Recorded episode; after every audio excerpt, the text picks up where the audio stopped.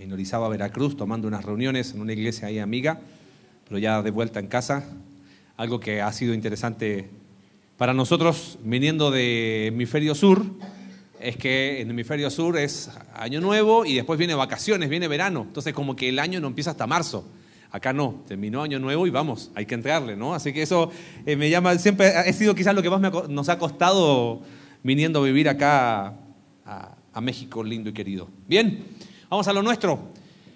Empezamos a estudiar el domingo pasado una serie que le llamamos Santa Inconformidad. No sé si viniste el domingo pasado, Alex, nos estuvo hablando, y si quieres abrir tu Biblia ahí en Segunda de Pedro, capítulo 1, de aquellas cosas que nos invitan a crecer.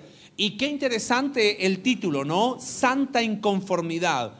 No tiene que ver tanto con, con no estar eh, satisfecho con lo que tenemos, no, no va tanto por ese lado, sino más bien a entender que hemos sido llamados a más, a que crecer debería ser lo natural, ¿no? Cuando alguien no crece, llama la atención. Eh, si tienes un hijo y no, y no, está creciendo como debería, lo llevo al médico de inmediato, porque crecer debería ser lo natural. Creo que hay algo que aquí captó mi atención. ¿Te acuerdas cuando eras niño? O bueno, algunos muchos años, otros no tanto, pero cumplir seis o siete años era un gran acontecimiento. Ya decir, cumplir 10 años era como algo serio, ¿no? Ni hablar de cumplir 15, ya ahí se tira la casa por la ventana. Pero pasan los años y, ¿cuánto? No, ya no cumplo. Es como que uno ya dejó, llega un momento ya no quiere crecer más, ¿no? No, ya, no los cuento, ya me quedé en los y tantos y ya está. Si bien eso a lo mejor pasa en, los años, porque en algunos les gusta más o menos, pero yo siento que a veces en nuestra vida espiritual nos pasa algo muy similar. Cuando conocimos de Cristo, estábamos como esos niños que querían cumplir muchos años. Y, conocimos de Jesús y quiero aprender más y, hago todas las preguntas y quiero todas las respuestas rápido y todas mis dudas quiero que se resuelvan rápidamente. Pero tristemente pasan los años y es como que uno se empieza a conformar. No, yo ya no quiero crecer más. Ahí déjame déjame así, yo... Algo evidentemente pasó. Algo pasó. ¿Qué nos pasó? Que no crecer pasó a ser algo normal. Por lo tanto, cristianismo viene a ser algo plano. Entonces, ¿sabes qué? Probablemente pasó algo más profundo. Es que quizás nunca entendí el Evangelio como debería vamos a ir ahí a segunda de Pedro y hoy quiero volver a repasar algunas cosas y si sientes que estamos repitiendo insistentemente algunas cosas, es por lo que dice segunda de Pedro capítulo 1 verso 12. Mira, fíjate, dice, por esto yo no dejaré de recordaros siempre estas cosas, aunque vosotros las sepáis y estéis confirmados en la verdad presente. O sea, hay cosas fundamentales que es constantemente necesario volver a repetir una y otra vez. Vamos a hablar un poquito del fundamento, vamos a definir estas dos excelencias que hemos de sumar para después amarrarlas y decir, bueno, ¿qué sentido tienen para mi vida práctica? Vamos a hacer algunos repasos, fíjate, verso 3 y 4 de segunda de Pedro capítulo 1. Pedro dice, todas las cosas que pertenecen a la vida y la piedad nos han sido dadas. Otra manera quizás de traducirlo es, Dios nos ha dado todo lo que necesitamos para vivir como Él manda. Todo lo que necesitamos para vivir una vida que le agrada y que no solamente le agrada, sino que nos dé satisfacción. A nosotros Dios nos, nos lo ha dado. Todas las cosas. Nos ha dado mediante el conocimiento de aquel que nos llamó por su gloria, y subraya esa palabra, excelencia, por medio de las cuales nos ha dado preciosas y grandísimas promesas. Así que podemos decir Dios nos ha dado cuánto para vivir la vida que le agrada. Todo. La respuesta natural a eso sería, bueno, ya que me dio todo, ¿qué viene después? Me cruzo de brazos y digo, bueno, Dios, haz en mí lo que quieras. Y a lo mejor lo cantamos, ¿no? Señor, haz tu obra en mí. Pero sabes que cantarlo está bueno, pero no alcanza. Entonces Pedro dice, ya que Dios nos dio todo lo que necesitamos, fíjate, verso 5, vosotros también poniendo toda diligencia por esto mismo. Y esa expresión es muy interesante. Es la idea de, ¿te das cuenta que Dios te dio todo?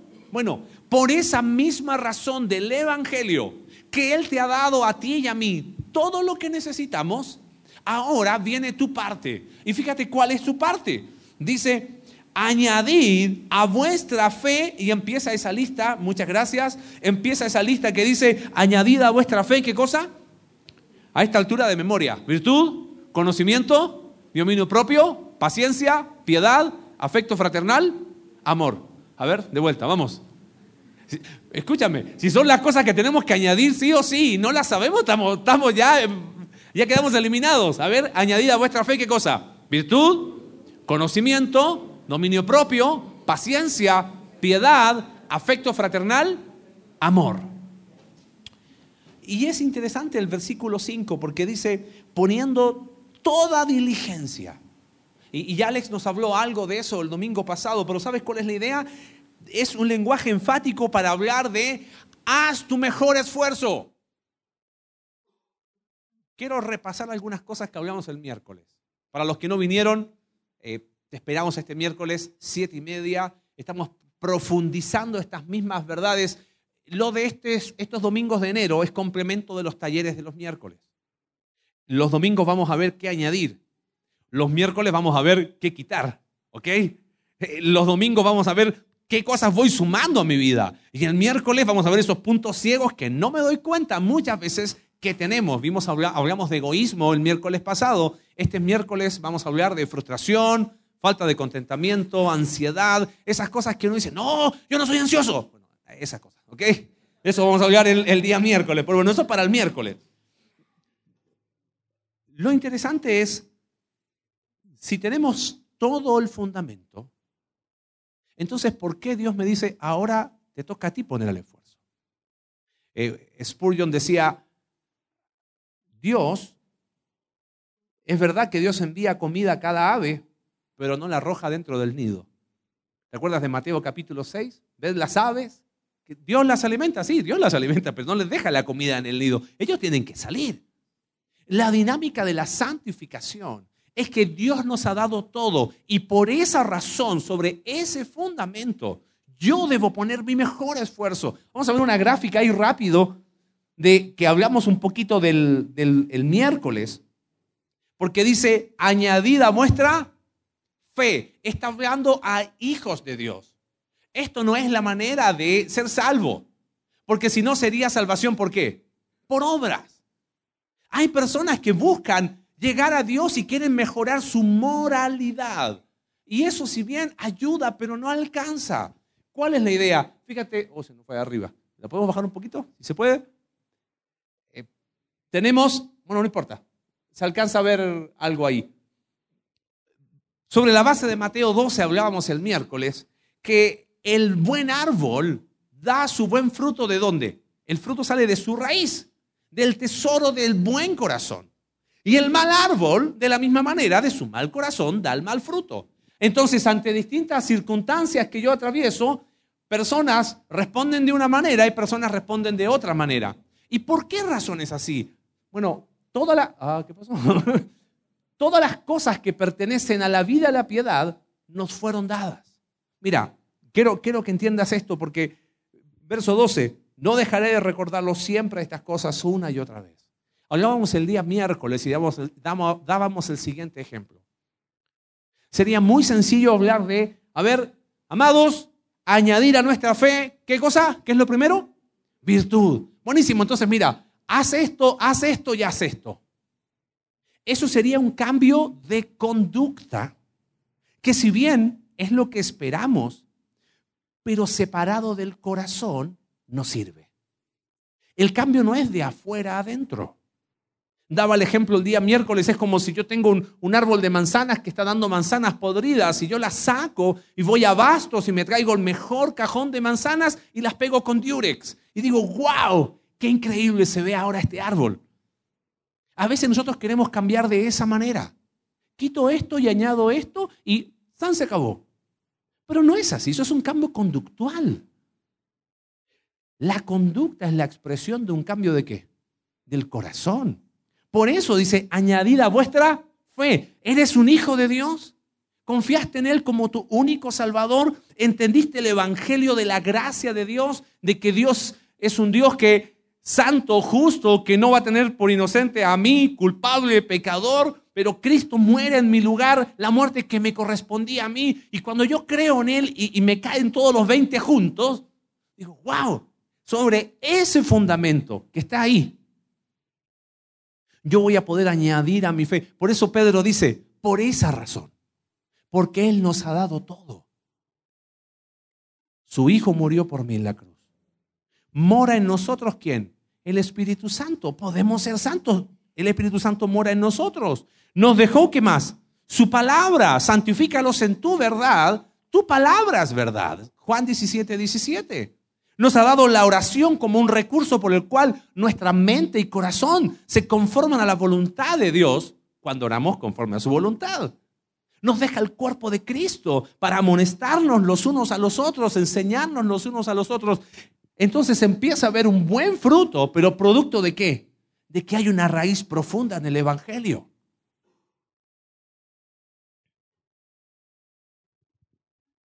Sobre esa base, Pedro dice, ahora pongan ustedes su mejor esfuerzo. Ahora, fíjate qué interesante.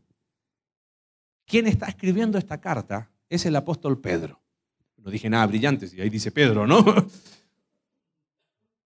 Pero qué, qué interesante, cuando uno ve estos, este libro, primera y segunda carta de Pedro, contrastado con la vida de él, hay mucho autobiográfico.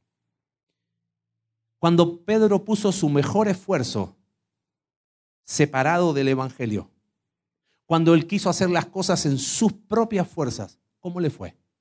Mal. Nunca te negaré. ¡Paf! Yo, yo sí puedo. No puedes. Señor, que eso no te acontezca. Pedro, no entiendes.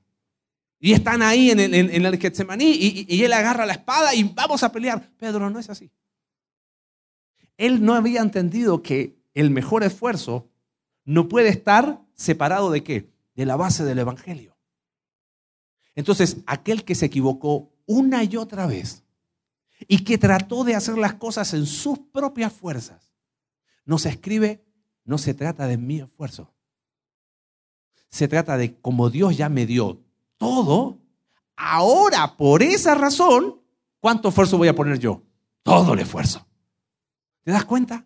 Y Pedro nos dice, de esa manera, teniendo claro el fundamento, ahora a crecer. Entonces viene Pedro y dice, ok, poned diligencia en añadir a vuestra fe. Y ahí viene mi responsabilidad. Ahora, Pedro no estaba haciendo una lista exhaustiva de estas siete cosas. Hay algunos que dicen, bueno, si tú no tienes estas siete cosas, no eres un hijo de Dios. este es un recurso eh, de la retórica de aquel tiempo. Sin embargo, alguna razón tiene Pedro para elegir estas siete y alguna razón tiene para ir en orden. Y aún la idea, fíjate que repite, ¿no? Añadida vuestra fe, virtud, y ya la virtud, conocimiento, y al conocimiento lo otro, y así uno tras otro. ¿Por qué? Porque todas van al mismo tiempo. No es que, ay, mira, yo este año añado virtud, 2020 le entro al conocimiento. No, van todas y van todas al mismo tiempo, y todas van creciendo. Pero no es que una primero no, pero hay un orden y por algo lo hay. Ahora, para entender qué, qué estaba queriendo explicar eh, Pedro, por decirlo de, de alguna manera, tenemos que definir estas dos primeras verdades. Hoy vamos a hablar de virtud y conocimiento. Déjame explicártelas y ver después cómo, cómo cerramos eso en una idea para irnos con algo práctico a casa. Lo primero, dice Pedro, que hay que añadir sería virtud. Yo pensaba, ¿qué hubiese puesto yo? Lo primero, añadida a vuestra fe, super conocimiento, super inteligencia. Y él es una palabra muy interesante. Esta palabra virtud no aparece abundantemente en el Nuevo Testamento, pero sí aparece en esta misma carta. Fíjate, capítulo, capítulo 1, verso 3, dice que Dios, mediante el conocimiento de aquel que nos llamó por su gloria, y ahí está esa palabra, nos llamó por su gloria y qué? Esa palabra excelencia es la palabra que se traduce después en el, en el versículo 5 como virtud. Excelencia está aplicada a quién ahí? A Dios, ¿no? ¿correcto? mediante el conocimiento de aquel. ¿Quién es aquel? Dios, que nos llamó por su gloria y qué más? Su virtud. Ese es el concepto. Bueno, ¿dónde más aparece esta palabra? Fíjate, aquí va a aclarar mejor. Primera de Pedro. Pedro también la usa en Primera de Pedro capítulo 2, verso 9. Texto que quizás conoce, dice, vosotros sois linaje escogido, real sacerdocio, nación santa, pueblo adquirido por Dios, para que anunciéis, ¿qué cosa? Las virtudes de quién? ¿Y quién es aquel? Dios. Y tengo una pregunta, ¿cuáles son las virtudes que nosotros anunciamos de aquel que nos llamó de las tinieblas a su luz admirable? A ver, ¿cómo, cómo, cómo? Otra vez. Dice que nosotros antes, o sea, que somos linaje escogido para anunciar las virtudes de aquel. ¿Cuáles son las virtudes de Dios? Amor, Él nos ama. ¿Qué más? Su bondad que, que se derrama sobre nosotros. Misericordia. Su justicia. Es una virtud, es una excelencia. Su santidad, lo que Él es. ¿Te das cuenta? Pedro dice, esas son las cosas que yo tengo que añadir. ¿Pero cómo? Si yo no soy Dios. Fíjate, Filipenses capítulo 4, verso 8, dice, por lo demás, hermanos, un versículo, versículo que quizás conoces, todo lo que es ah, verdadero, honesto, justo, todo lo puro, todo lo amable, todo lo que es de buen nombre, si hay virtud, y es el mismo concepto. ¿A qué se refiere este concepto de virtud? Algunas traducciones le han llamado añadir a vuestra fe excelencia moral. Esta palabra, ¿sabes para qué se usaba en aquel tiempo? Para hacer referencia a las cualidades por las cuales alguien alababa a otro. ¡Wow! ¿Viste cómo es esa persona? ¿Qué virtudes que tiene? Nosotros también la usamos. Pero en el mundo griego tenía un concepto más profundo. ¿Sabes qué es interesante? Para el mundo griego, sobre todo para los filósofos griegos, su meta real era la conocer filosofía, pero había algo que estaba más lejos todavía. Ellos decían, si nosotros tan solo pudiésemos tener virtud. Claro, porque yo puedo definir muy bien ciertas cosas, pero no necesariamente que vivirlas. Virtud era para los filósofos aquel, aquel anhelo, aquella meta que ellos decían, eso es sabiduría hecha eh, carne, por decirlo de alguna manera. Virtud era aquello que las personas eh, anhelaban. Era tan indefinible para aquel tiempo que ellos decían virtud y la relacionaban, decían virtud es justicia, virtud es templanza, virtud es sabiduría, es valentía y todas juntas lo que llama la atención es que ellos decían, y esas cualidades son inherentes al hombre. Eh, nosotros no las tenemos. Nosotros somos por naturaleza hijos de qué? De ira. Por eso dice Pedro, ahora pon todo el esfuerzo en añadir a tu fe qué cosa? Virtud. Virtud.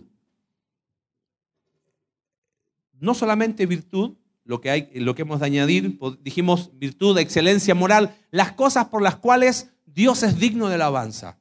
Y dice ahí el texto de Pedro, añadir a vuestra fe virtud, y a la virtud, ¿qué cosa? Conocimiento. Filipenses capítulo 1, Pablo usa mucho este concepto cuando ora y dice, esto pido en oración, que vuestro amor abunde aún más y más en ciencia y todo conocimiento. Pedro mismo termina ahí en su carta segunda de Pedro capítulo 3, verso 18. Antes bien, creced en la gracia y el conocimiento de nuestro Señor Jesucristo. Ahora fíjate, volviendo a segunda de Pedro capítulo 1, verso 3, dice que Dios nos dio todas las cosas que pertenecen a la vida y la piedad mediante el conocimiento. O sea, por si ya conozco a Dios, ¿para qué añadirle conocimiento? Y quizás tú dices, ah, conocimiento debe referirse a, a saber todas las respuestas, a leer en español, en inglés, en el idioma en que fue escrito el Nuevo Testamento. ¿Sabes qué? No va por ahí el concepto.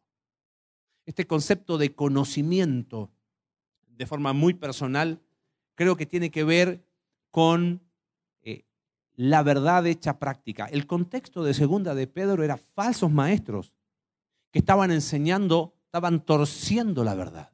Si pudiésemos definir conocimiento es la inteligente apreciación de la voluntad de Dios en cada detalle de la vida práctica. Añadan a su fe excelencia moral. Añadan a su fe aquellas virtudes que tiene quién? Dios. Y sobre eso añadan ahora sabiduría práctica. Que podamos en cada área de nuestra vida no solamente teorizar cristianismo, sino vivir cristianismo.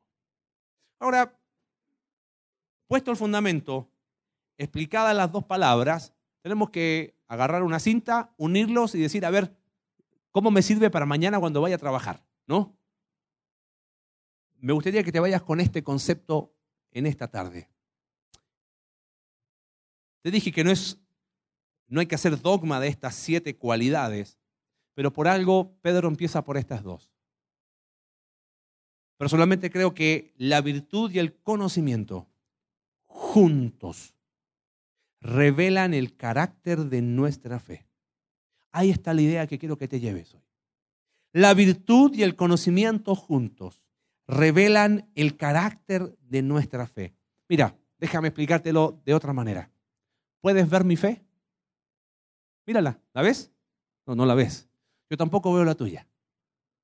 Bueno, pero si yo añado a mi fe virtud y conocimiento juntos, y ya voy a decir por qué van juntos, termino revelando qué cosa? El carácter de mi fe.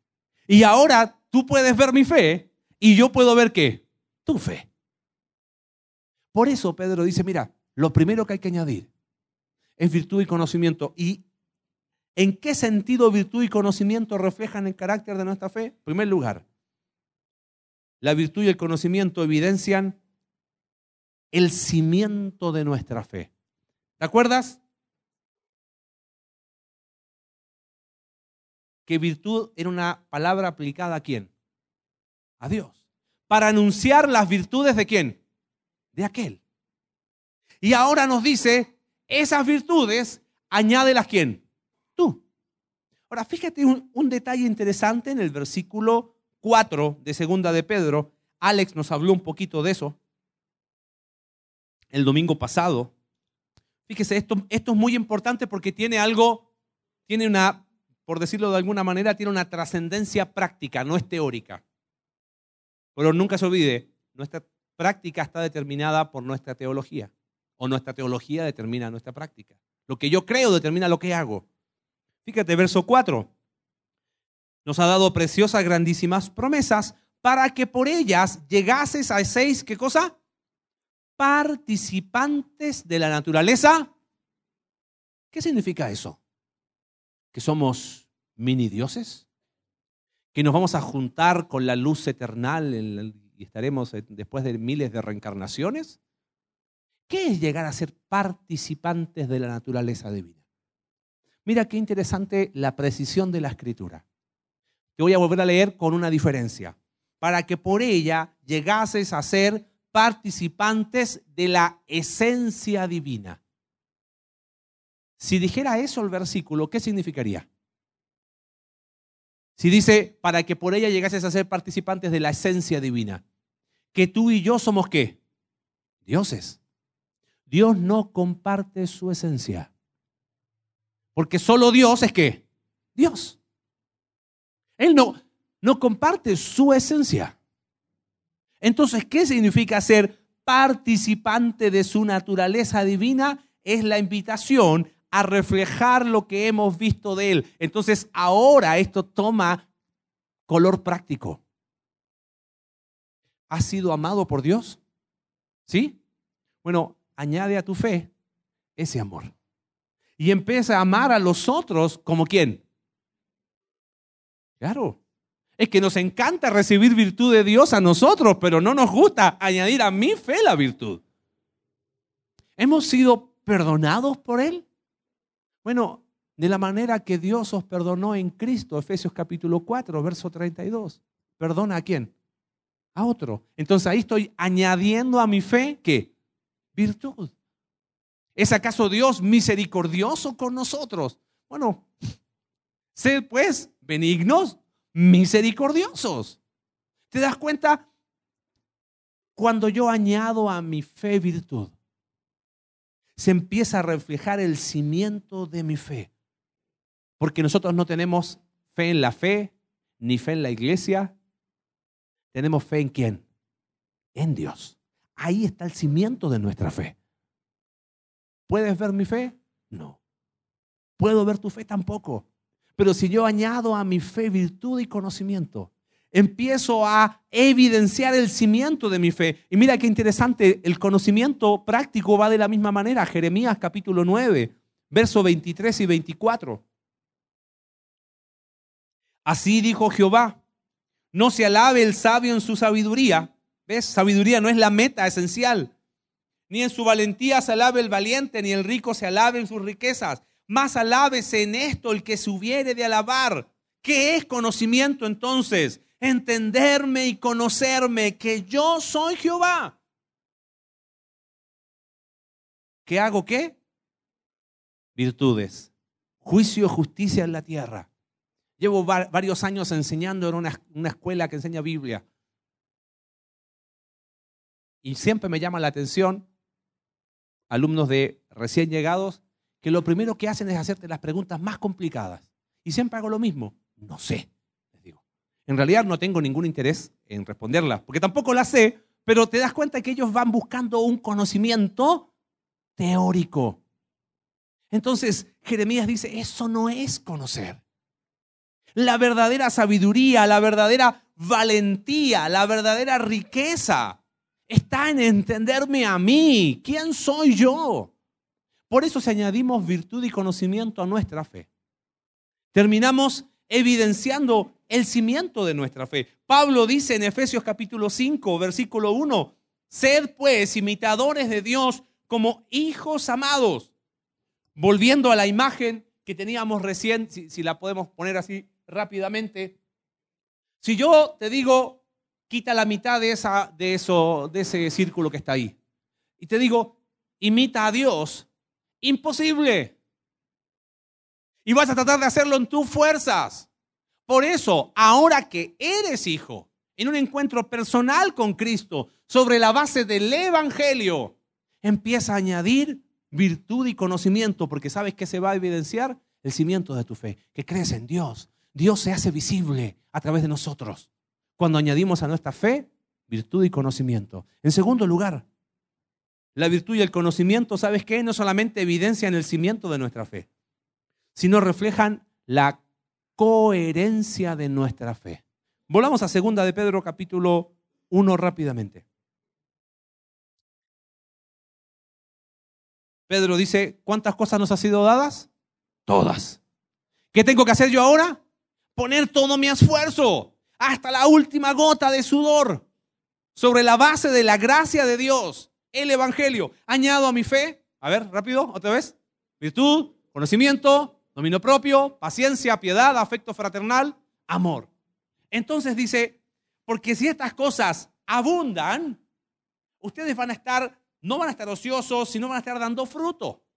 Ah, pero, versículo 9, si estas cosas no están en vosotros, lo que nos decía Alex el domingo pasado, nos volvemos miopes. No podemos mirar el futuro con claridad. Y aún miramos el pasado, no podemos superar el pasado, habiendo olvidado la purificación de nuestros pecados. Yo veo acá una brecha. O sea, los que estamos acá, ¿quién ha recibido más Espíritu Santo? Todos el mismo. ¿Quién ha recibido más Biblia? Que yo sepa, tenemos todos la misma, ¿no? Bueno, a lo mejor algunos la han leído más. Nadie tiene un, canal de oración privado con Dios. Y somos parte del mismo cuerpo. Entonces, ¿dónde está la diferencia entre uno y otro? ¿Dónde está la brecha? Es que probablemente no todos estamos colocando el mismo esfuerzo en qué? En añadir a mi fe virtud y conocimiento. Y aquí es donde hay algo que me, me cayó el 20 en algo que nunca había pensado. Pablo dice en 1 Timoteo, 2 Timoteo capítulo 1, 12, no me avergüenzo porque yo sé a quién he creído. ¿Qué sería lo opuesto a santa? ¿Cómo se llama la serie? Santa inconformidad. Lo opuesto sería pecaminosa conformidad, ¿no? Y hablaba conmigo mismo, me dije, mí, no, meditando un poquito decía, ¿por qué es atractiva la pecaminosa conformidad? ¿Por qué es mi tendencia natural? Yo creo que pasa por algo. Nos miramos en el espejo de la palabra de Dios y lo que vemos no nos gusta, ¿correcto? Entonces decimos, ¿sabes qué? Mejor para que, mira, yo voy el domingo, no me meto con nadie, me quedo ahí, no hago mucho lío, ya está. Entonces nos pasa lo que decíamos al inicio. Cuando éramos niños, lo único que queríamos era crecer. Y ahora que crecimos, ya no queremos crecer más. Espiritualmente eso no debe pasar. Claro, nos miramos y no nos gusta lo que vemos. Entonces, en vez de tener santa inconformidad, viene la mediocridad. Y aquí es donde fue algo que pensé, sí virtud y conocimiento evidencian el cimiento de la fe, cuando yo añado a mi vida virtud y conocimiento, termino reflejando la coherencia de mi fe. Y, guarda este concepto, por favor. La coherencia espiritual no la necesita el mundo principalmente. ¿Sabes quién la necesita? Yo. Es verdad que el mundo la necesita de ver una vida que refleje, pero la coherencia espiritual no la necesita principalmente el mundo, la necesitamos nosotros.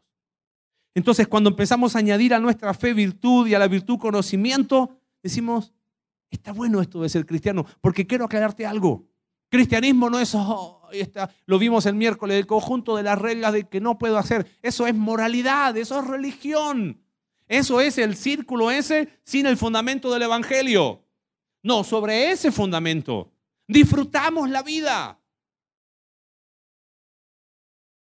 Tuvimos un desafío práctico. ¿Dónde está la coherencia? ¿Se acuerdan? Alex nos dejó como 40 mil desafíos prácticos el domingo pasado. Fue uno por, por cada excelencia. Pero él nos dio uno en cuanto a virtud. ¿Se acuerdan? Si no se acuerdan, lo repasamos. Leer el proverbio de qué? Del día. ¿Cuántos capítulos tiene Proverbios? 31. Entonces, hoy domingo 13, que hubiese correspondido leer el proverbio capítulo 13. ¿Por qué? Porque está lleno de virtudes, de cosas, virtud y conocimiento de la mano. ¿Te das cuenta? Te quiero animar a ir un pasito más allá. Cuando leas el proverbio del día, pregúntate cómo me ayuda estas verdades a mostrar virtud y conocimiento. Hice el ejercicio esta mañana. Y me llamó la atención el versículo 3, Proverbios 13, 3. Dice así, el que guarda su boca, guarda su alma, mas el que mucho abre sus labios, tendrá calamidad. Y pensaba en la linda semana que hemos tenido, ¿no? Con esas cosas tan cómodas que estamos pasando y, y como hablar es gratis, hablamos qué? Todo. Y dije, ajá, el que guarda su boca, ¿qué guarda? Y no se trata de no tener opinión, si hablemos, opinemos y veamos, oye, ¿qué será? No, yo creo que es esto, yo creo que es esto. Pero de ahí a, ponernos a hablar lo que no... Ay, ¿Cómo nos ayuda a leer este pasaje y decir, este versículo me ayuda a añadir que virtud y conocimiento?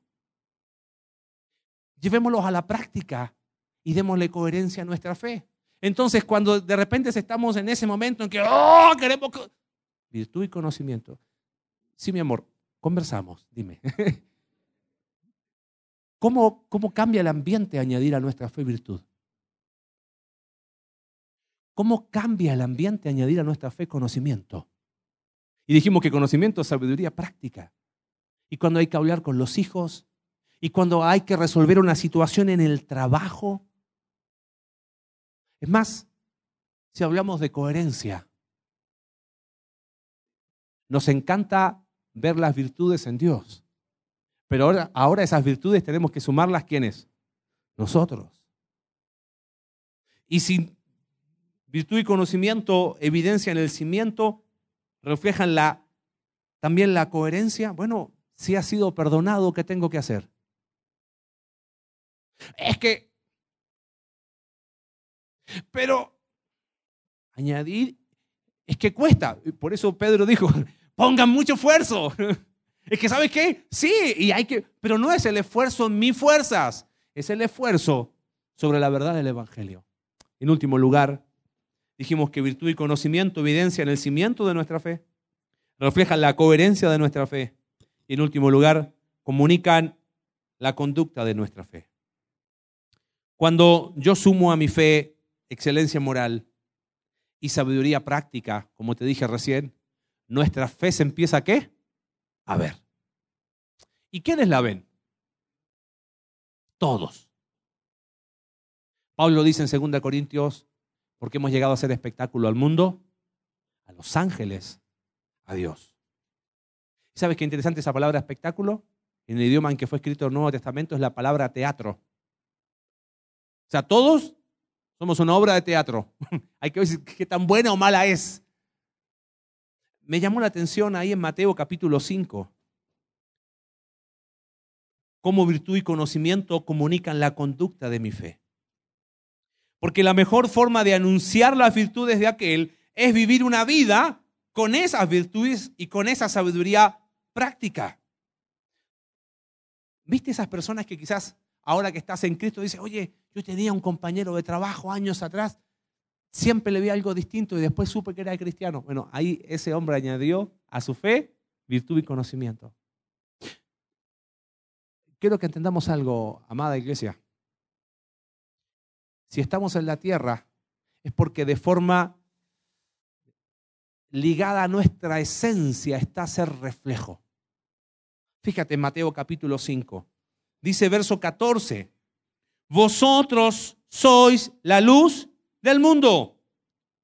Una ciudad asentada sobre un monte no se puede esconder. Y muchos tratan de explicar, bueno, la ciudad asentada. Sí, la idea es algo visible.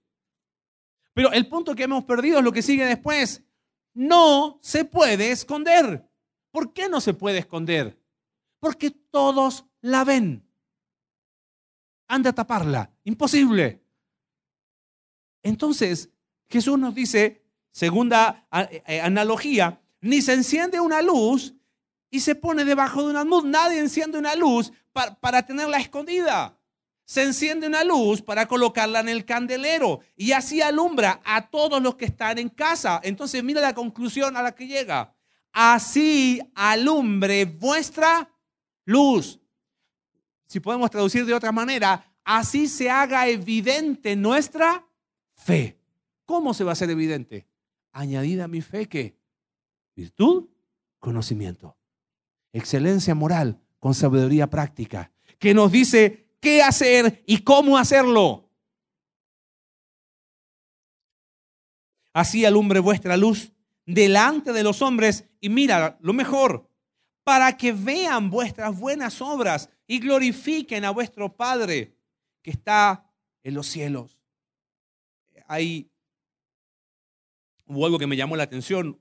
Un, hombre escribió un libro de, de política ahí en Estados Unidos y el título es La tradición del liderazgo estadounidense, visión moral desde Washington a Clinton.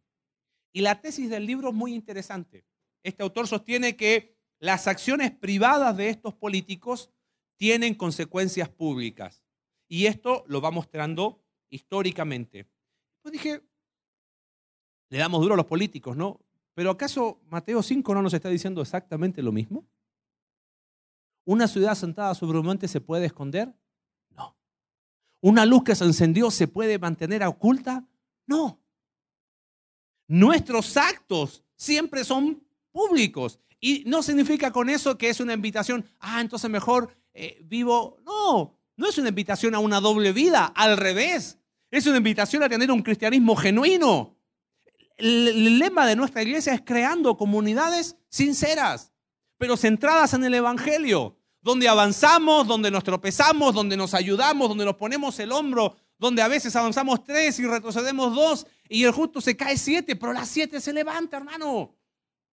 Y vamos, y así alumbra nuestra luz.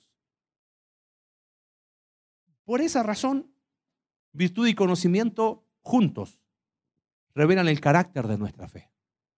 Porque no es añado lo que yo quiero, es añado lo que ya vi en Él. Su amor, su perdón, su gracia, su justicia, sus excelencias. Y la llevo a la práctica, conocimiento, sabiduría práctica en cada área de mi vida. Lo invisible, la fe, se hace visible por la virtud y el conocimiento. Mi escritor favorito se, llamaba, pues ya eh, murió hace años, fines de 1800, se llamaba George Campbell Morgan. Y él tenía una forma muy particular de invitarte a pensar. Yo creo que este concepto que él comparte, y te lo quiero compartir, resume lo que hemos hablado. Él en uno de sus comentarios dice, ¿recuerdas a Tomás, al discípulo? ¿Te acuerdas cuál era la frase por la cual se hizo conocido Tomás? Si no viere en sus manos la señal de los clavos, ¿qué? No voy a creer. Y Campbell Morgan dice, ¿sabes quiénes son los Tomás de este tiempo? Quien dice hoy esto mismo es el mundo. Y se lo dice a nosotros, cristianos. ¿Y sabes qué nos dice? hasta que no vea en sus manos la señal de los clavos, no voy a creer. Expresado de otra manera, quizás, a menos que no vea en sus vidas la evidencia de la fe, no voy a creer. Entonces Pedro, el que se equivocó una y dos y tres y cuatro veces, nos dice esta tarde, hermano mío, vale la pena. El fundamento está puesto. Ahora viene tu esfuerzo. No en tu fuerza, sino porque Él nos dio todo. Y no te olvides, lo primero que hay que añadir es virtud y conocimiento. Porque juntas van a reflejar el carácter de mi fe. Y van a hacer la evidencia al mundo para mí mismo, porque ve la coherencia de mi fe y para la gloria de Dios. Señor, te damos gracias por tu palabra en esta tarde. Nos anima, nos desafía, nos muestra que es posible. Señor, primera de Juan nos enseña que tus mandamientos no son gravosos. Esto no es una carga imposible. Esto no es para beneficio tuyo, es para beneficio nuestro. Tú quieres lo mejor para nosotros. Y qué mejor que añadir a nuestra fe aquellas virtudes que conocimos de ti. Padre, haz tu obra en nosotros. Y ayúdanos a nosotros a ser diligentes en poner nuestro mejor esfuerzo. Señor, ponemos nuestra energía y nuestra fuerza y nuestro dinero y todo en cosas tan terrenales y superficiales. Hoy nos animas a emprender esta empresa maravillosa de la santa inconformidad y poder añadir a nuestra fe virtud y conocimiento. Que nuestra fe se pueda hacer visible de esa manera. Gracias Señor por tu palabra en esta tarde. Oramos en el nombre de Jesús. Amén.